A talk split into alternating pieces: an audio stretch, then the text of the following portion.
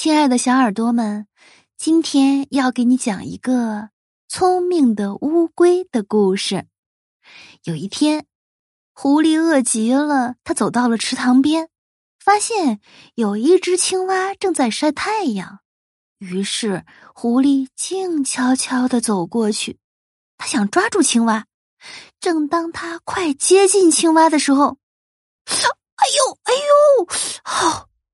你们知道怎么了吗？它被乌龟给咬了一口，咬住了它的尾巴。狐狸疼得大叫了一声，而这叫声呢，惊动了小青蛙。青蛙“呱”的一声就跳到了池塘里面。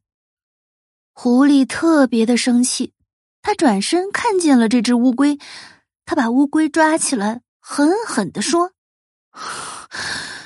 我要把你扔到天上去，落下来摔死你！”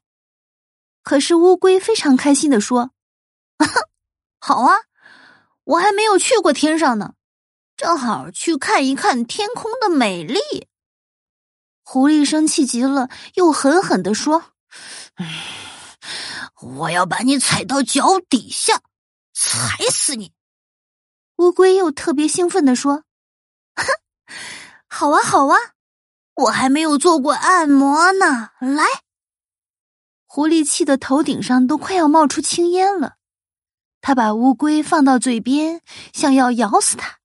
可是呢，乌龟的壳太厚太厚了，它不仅没有咬死乌龟，还把自己的牙齿给硌坏了。狐狸感到非常的委屈。